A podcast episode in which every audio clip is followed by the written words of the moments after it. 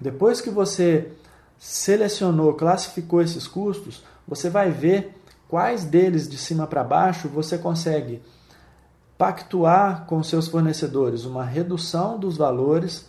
Então, olha, eu te pagava 100 por isso que você me fornece, mas agora nessa situação tá ruim para todo mundo, eu não dou conta de te pagar 100. Será que eu posso te pagar 40?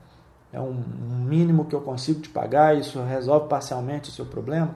Então, você combina com ele, repactua valores para que uh, você consiga alcançar um equilíbrio de receita, despesa mais rápido na sua atividade profissional.